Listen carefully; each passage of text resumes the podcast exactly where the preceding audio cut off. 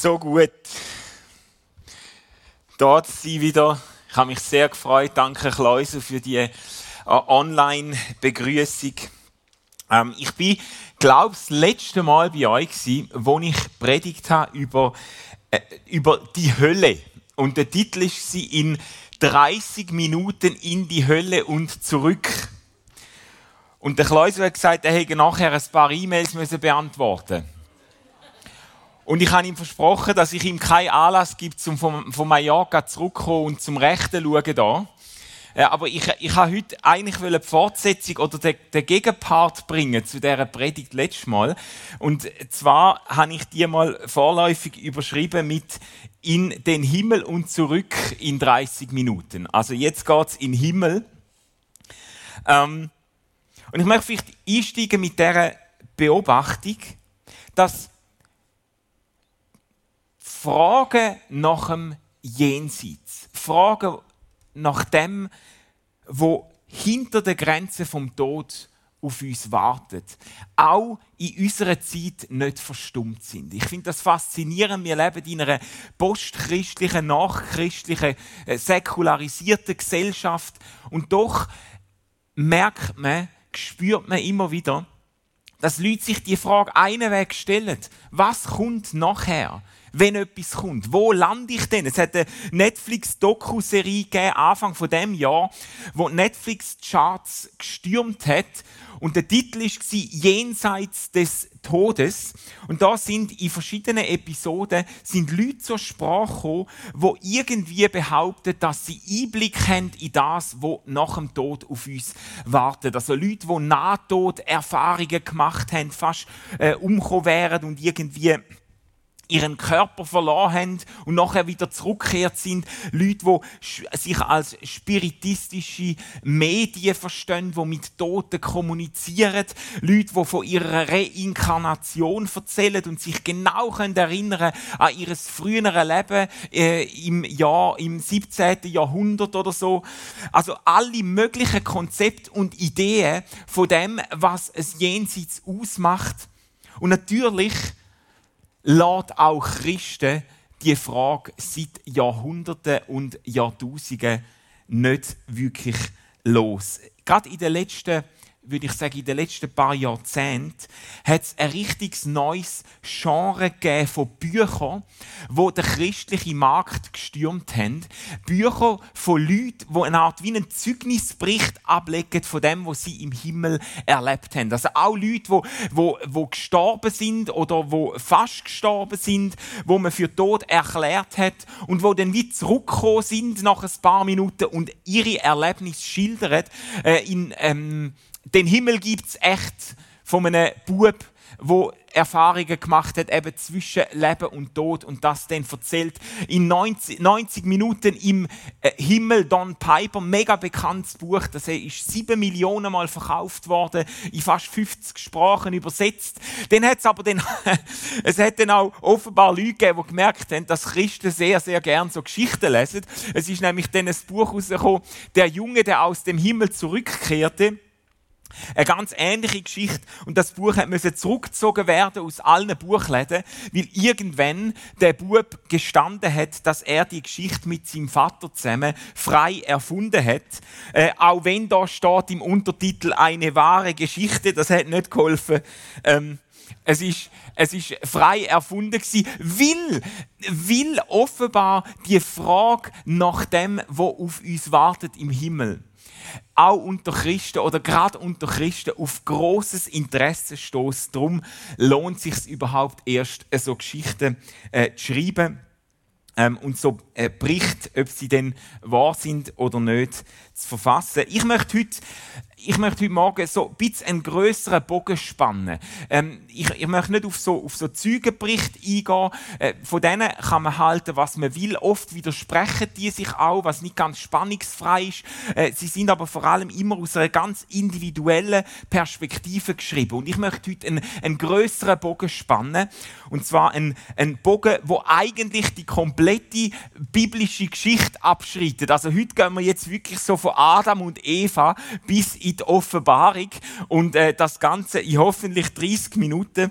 Ähm, Und eigentlich ist es ein Reis, ich habe mir das denn so überlegt, im Prinzip ist das ein Reis vom Garten in die Stadt.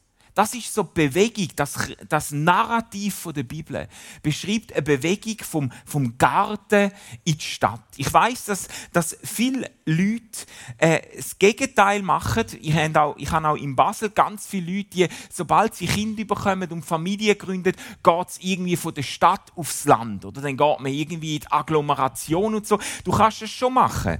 Es ist einfach nicht biblisch.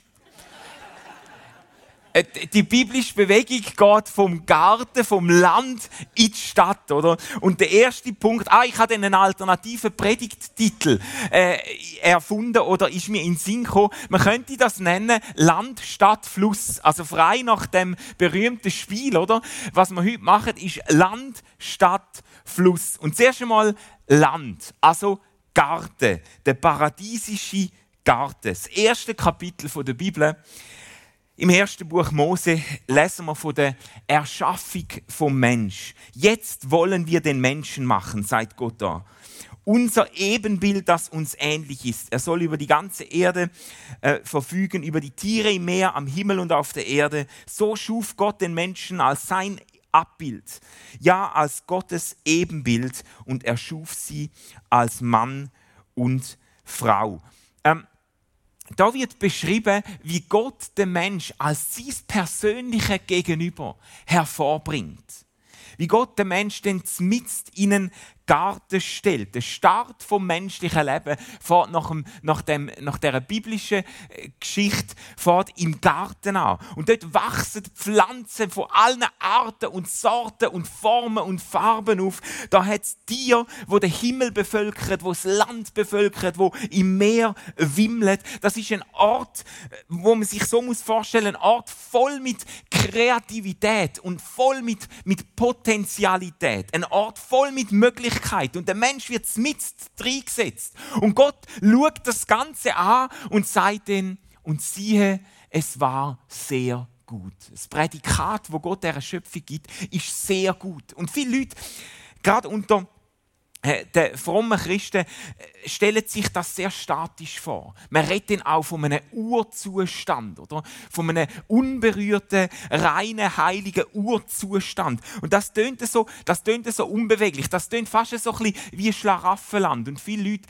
äh, projizieren auch so Schlaraffenland-mäßige Vorstellungen in die, in die Schöpfung in die ersten Kapitel der Bibel hinein, wo irgendwie der Mensch, ich weiß auch nicht, umeinander läuft und wartet, bis ihm irgendein veganes Hühnli ins Maul fliegt oder vom, vom Baum vegetarische Würstli zupft oder äh, ich weiß ja nicht, wie man sich, aber äh, äh eigentlich ein, ein, ein Bild, wo nicht wahnsinnig viel Bewegung drinnen ist. Aber die Schöpfungsgeschichte, glaube ich, ähm, dürfen wir lesen als eine Geschichte, die eine wahnsinnige Bewegung, eine wahnsinnige Dynamik mitbringt und beinhaltet. Etwas es, es ist sehr gut, aber sehr gut, nicht im Sinn von abgeschlossen, von perfektioniert, von bereits eintütet und, und, ähm, und äh, fertig, sondern sehr gut im Sinn von volle mit einem riesigen Potenzial, volle mit, mit Möglichkeiten für eine gewaltige Geschichte, wo Gott mit Menschen schreibt.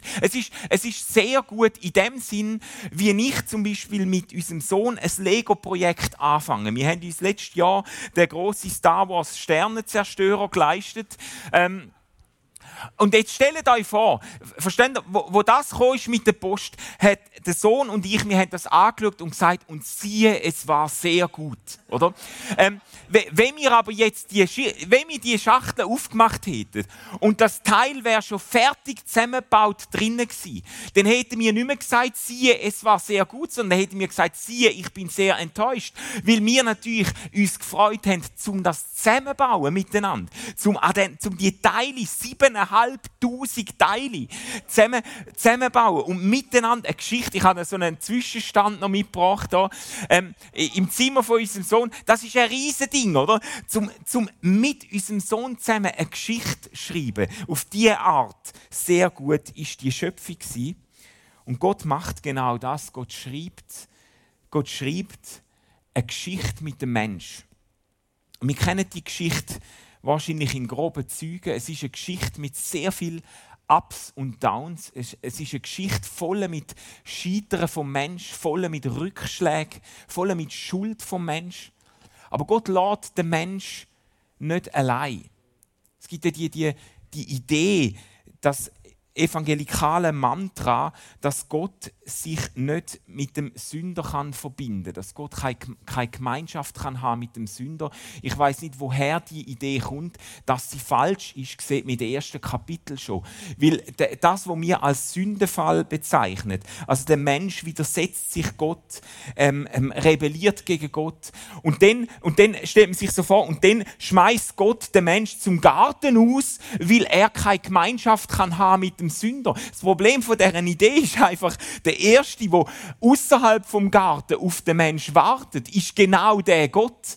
Also Gott bleibt ja nicht im Garten drin und sagt, Leute, viel Spaß in der Wüste. Ähm, äh, jetzt habt ihr euer, äh, euer Game verspielt. Sondern Gott wartet außerhalb vom Garten, wartet auf den Mensch und schreibt seine Geschichte mit dem Mensch weiter, ringt um den Mensch und, und hat eine Vision, die er verfolgt, wo man dann vom Abraham weg kann nachvollziehen. Er wählt eine Familie aus, eine Sippe. Und er sagt, ihr werdet in ein Land kommen, ein verheißendes Land. Dort werdet ihr euch niederlassen. Dort wird aus euch ein Volk werden. Und tatsächlich passiert das. Sie, sie, sie kommen in das Land und sie, sie erobern und erweitern die Stadt Jerusalem. Das wird zu, einer, zu einem Symbol für Gottes Verheißung. Ähm, das Ganze geht aber natürlich dann auch ziemlich schnell wieder schief. Sie verlieren die Stadt wieder und, und, und, und das Reich teilt sich und so weiter. Und, und Propheten Propheten reden dann immer wieder von der Vision, wo Gott eigentlich hat, wo er von Anfang an verfolgt hat mit dem Mensch, von dem Garten weg. Eine Vision von Menschen, wo sich zusammenfinden und wo, wo eine Stadt Gottes bauen, wo eine Stadt Gottes werden. Und Propheten malen das Bild vor Augen. Und, und lange Zeit haben die Israeliten erwartet, dass es darum geht, dass Jerusalem zurückerobert wird und irgendwie Jerusalem denn die Stadt Gottes wird, wo Gott regiert und so weiter. Spätestens mit Jesus wird deutlich, dass es bei der Stadt Gottes, bei der Vision von einer, von einer heiligen Stadt, von einer Stadt vom Frieden, wo Propheten davon erzählen, dass es nicht um eine, um eine politische Größe geht, dass es nicht um etwas geht, wo, wo militärisch errungen wird. Viele Leute haben das von Jesus erwartet, oder? Haben gedacht, jetzt kommt der Messias, der räumt auf, der keilt Römer raus, der erobert den Tempel, der, der, der, der macht alles wieder frei und dann, und dann, und, und dann gibt es da wieder die Stadt und so. Viele Leute haben genau genau das erwartet von Jesus, dass er mit militärischen Mitteln die Stadt Gottes erbaut. Aber Jesus sagt immer wieder, mein Reich ist nicht von dieser Welt. Ich, ich, ich baue eine andere Art von Stadt. Ich baue eine Stadt mit, mit Menschen, die mit mir unterwegs sind. Ich baue, ich baue ein Reich, wo Menschen transformiert in der Kraft der Liebe, von innen heraus transformiert und wo Menschen nicht mit militärischer Gewalt zu irgendetwas zwingt. Und genau von dieser Stadt redet das letzte Kapitel der Bibel. Genau die Stadt wird uns in den letzten zwei Kapiteln der Bibel, in der Offenbarung vor Augen gemalt. Darum sind wir jetzt bei der Stadt, das himmlische Jerusalem. Ich lese euch aus Offenbarung 21. Der Johannes beschreibt da eine Vision, die er hat. Dann sah ich einen neuen Himmel und eine neue Erde, denn der vorige Himmel und die vorige Erde waren vergangen. Ich sah, wie die heilige Stadt, das neue Jerusalem, von Gott aus dem Himmel herabkam. Schlüsselwort herabkam. Äh, festlich geschmückt wie eine Braut für ihren Bräutigam. Eine gewaltige Stimme hörte ich vom Thron her rufen, hier wird Gott mitten unter den Menschen sein. Er wird bei ihnen wohnen und sie werden sein Volk sein. Ja, von nun an wird Gott selbst in ihrer Mitte leben. Er wird alle ihre Tränen abwischen. Es wird keinen Tod mehr geben, kein Leid, keine Klage andere Übersetzungen schreiben, keine Angstschreie mehr, keine Schmerzen. Denn was einmal war, ist für immer vorbei. Was da beschrieben wird, das ist eine Beschreibung vom Himmel. das ist der Himmel. Und wenn ihr, wenn ihr euch gut achtet auf den Text, dann wird deutlich, der Himmel ist nicht zuerst ein Ort, sondern der Himmel ist eine Person. Was da beschrieben wird, ist nicht zuerst ein Ort. Was da beschrieben wird, ist Gegenwart Gottes unter den Menschen. Es wird beschrieben, Gott wird Wohnung nehmen unter uns. Und der, der das aufgeschrieben hat, ist sichtlich nervös beim Gedanken da, positiv aufgeregt beim Gedanken da. Gott wird einziehen in unsere Wege. Gott wird, Gott wird unter uns kommen. Und das ist Himmel. Wenn Gott auf die Erde kommt, dann ist Himmel. Dann werden Angstschrei verstummen. Dann werden Klagende tröstet. Dann werden Verletzte geheilt. Dann wird jede Träne abgewischt, heißt da. Und ich liebe die Beschreibung, wie sie so persönlich ist, wie sie nicht, wie sie nicht einfach irgendwie die Entfernung von allem Leid aus der Distanz beschreibt, sondern wie sie wie in der, wie in der Schöpfung am Anfang, wo Gott den Mensch zum Gegenüber schafft und ihm auf Augenhöhe begegnet, wird da beschrieben am Schluss, Gott begegnet einem Mensch auf Augenhöhe. Er schaut ihm mit Augen und er wischt jedem Einzelnen seine Tränen ab. Den Eltern, die ihr Kind verloren haben letzte Woche ein Freund von mir, wo seine Frau seit 15 Jahren mit, mit Krebs kämpft und jetzt zum fünften Mal krank geworden ist. Und wo, wo mit sehr niederschmetternden Aussichten hat müssen leben, die letzten Wochen. Wo ich immer wieder gemerkt habe, wie auch bei dem Freund von mir, die Frage ist, wie, wie lange geht es noch weiter? Wie, wie lange muss ich das noch ertragen? Wie lange wie lang, wie lang stehen wir noch in dieser, in dieser Spannung? Und da wird, wird eine Geschichte geschrieben, da wird ein Zustand, oder es ist mehr als ein Zustand, da wird eine Begegnung mit Gott beschrieben, wo das, wo das aufhört, wo das Leid es entnimmt, wo die Fragen es entnehmen, wo Gott Menschen, Menschen begegnet. Und wenn man dann ein bisschen weiter fragt, also zuerst einmal ist der Himmel nicht ein Ort, sondern eine Person. Aber wenn man gleich noch weiter fragt und sagt, ja, aber jetzt gleich einmal, wo ist das denn? Wenn man fragt, wo findet das statt? Dann wird uns schlagartig deutlich, dass kein Mensch wird in den Himmel kommen. Es wird kein Mensch je in den Himmel kommen. Weil der Himmel nicht etwas ist, wo wir hingehen, sondern der Himmel etwas ist, wo da hinkommt. Das heißt, das himmlische Jerusalem senkt sich auf die Erde. Es heißt, Gott kommt unter uns. Niemand von uns wird je in den Himmel gehen. Sondern der, der, springende Punkt von dieser Geschichte und die Vision von Gott mit der Stadt Gottes ist, dass Gott mitten unter uns wohnt, dass Gott Wohnung nimmt unter uns. Himmel ist nicht, wenn wir Gott in der Höhe besuchen, sondern Himmel ist, wenn Gott uns in der Tiefe begegnet. Darum sagt Jesus, wo er seinen Dienst anfängt, ich meine, das muss man sich mal auf der Zunge zergehen lassen. Jesus sagt, nach dem Matthäus-Evangelium, sagt Jesus, ein Himmelreich ist abgebrochen. Der Himmel ist gekommen. Wo Jesus auf die Erde kommt, wo er unter die Leute geht, sagt er, jetzt hat der Himmel angefangen. Warum?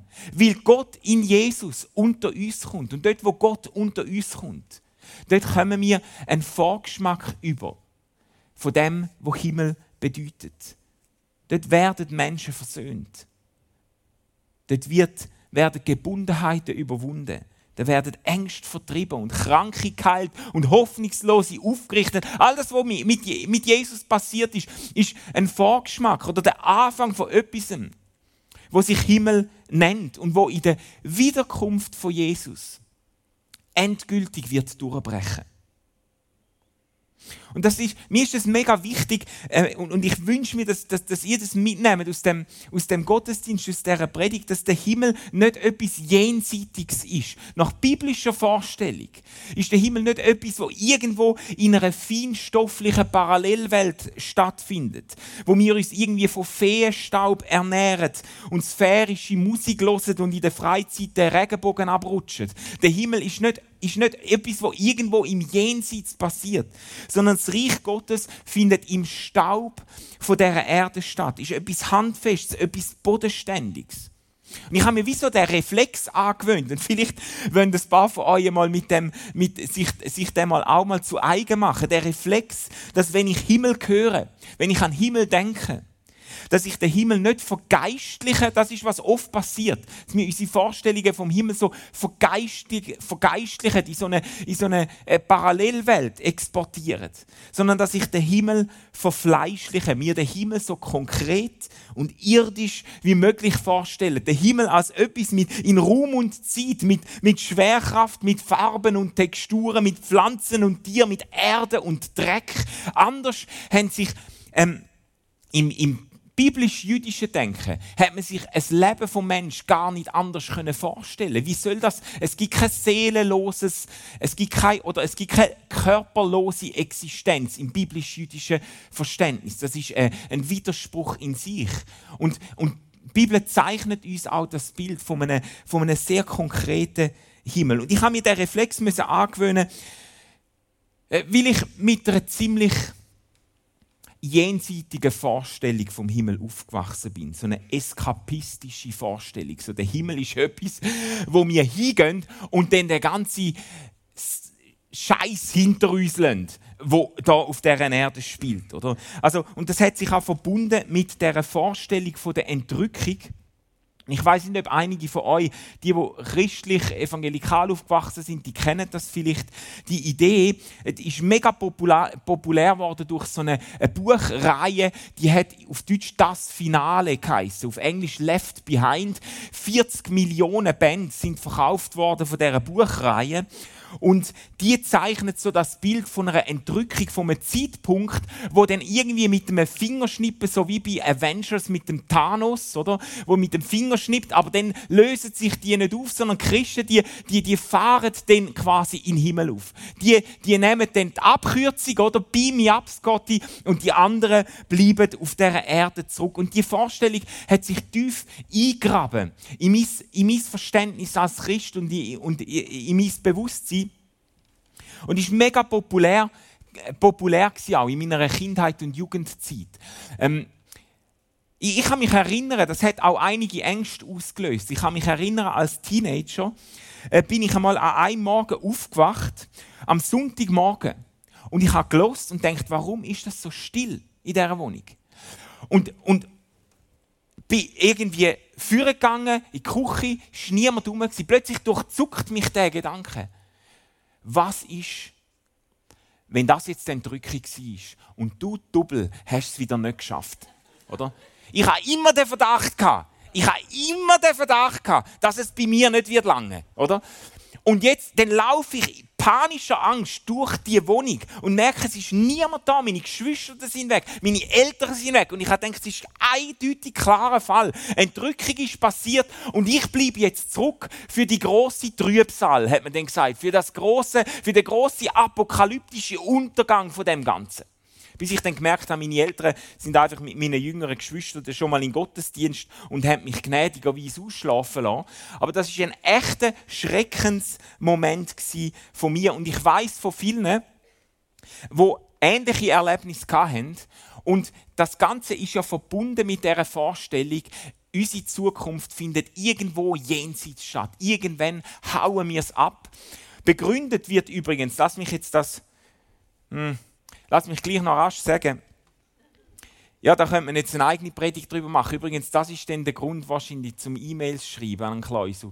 Ihr könnt sie auch an mich schreiben, aber die ganze Idee von dieser Entrückung müsste man mal ernsthaft überdenken, weil das ist im 18. Jahrhundert erfunden worden, die Idee, oder zusammengestrickt worden und ich finde, wir könnten gut darauf verzichten.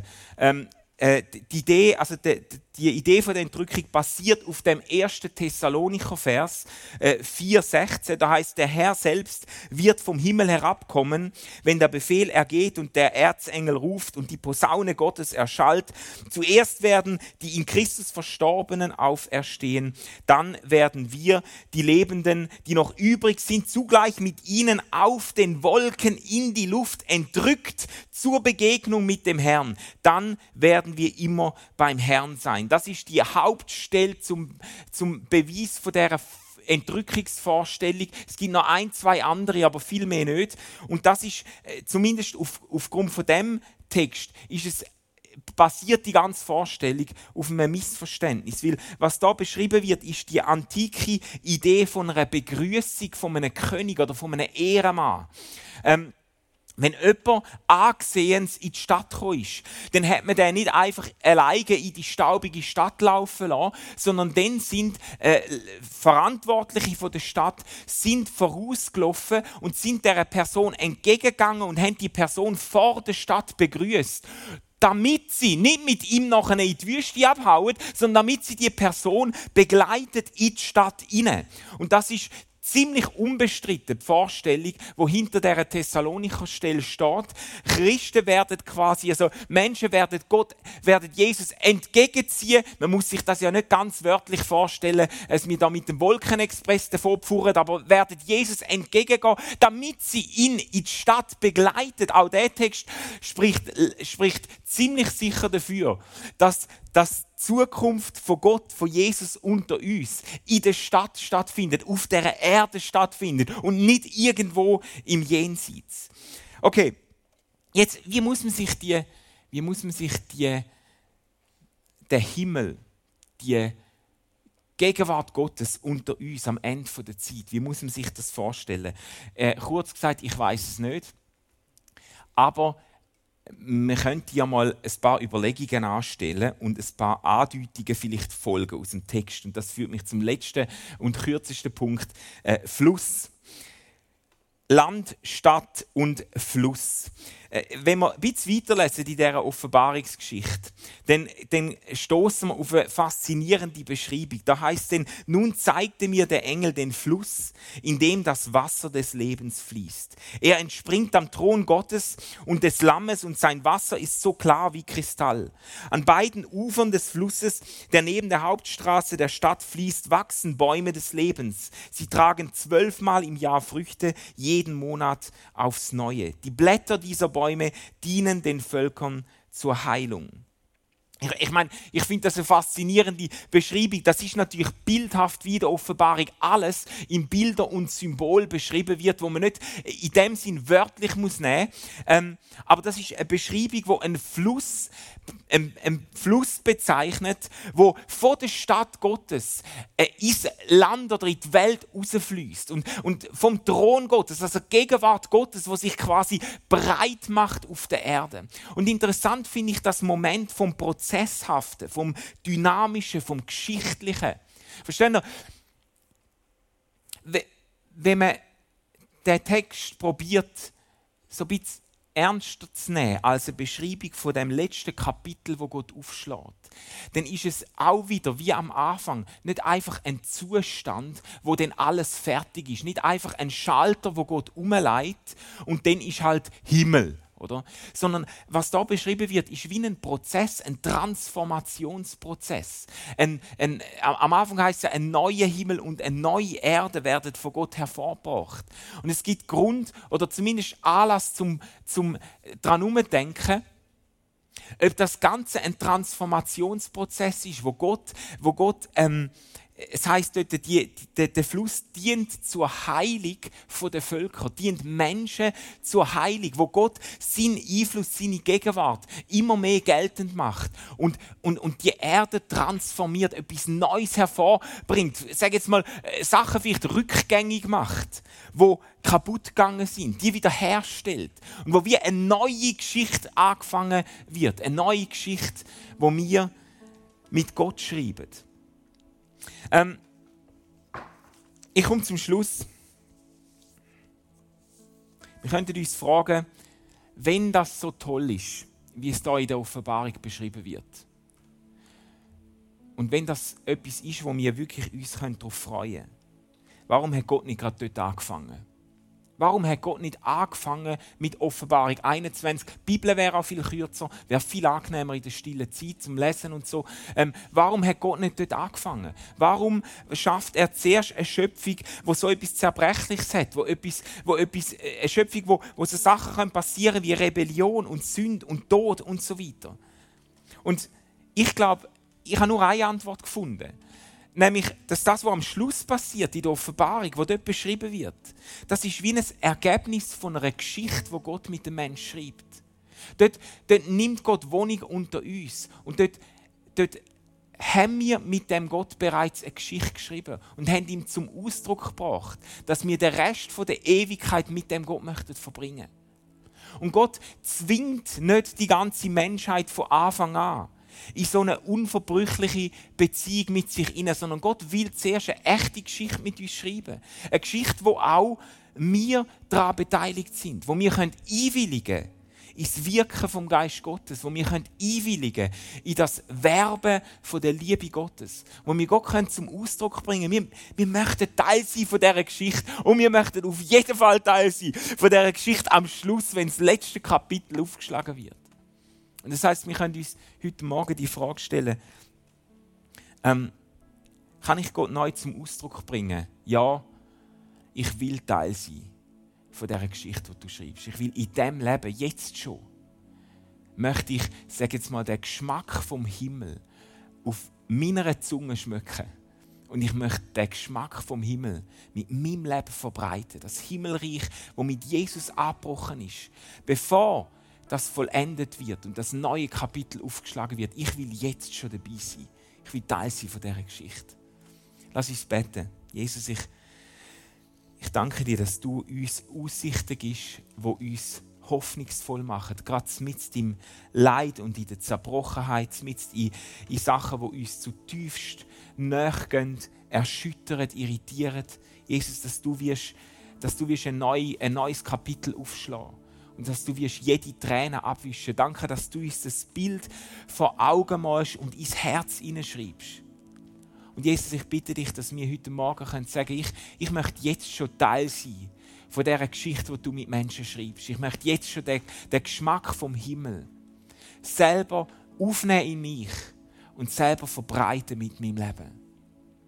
Ich bitte dich, dass wir uns können, wir morgen den, äh, für uns einfach den Mut finden, um uns neu einklinken in die Geschichte, die du schreibst.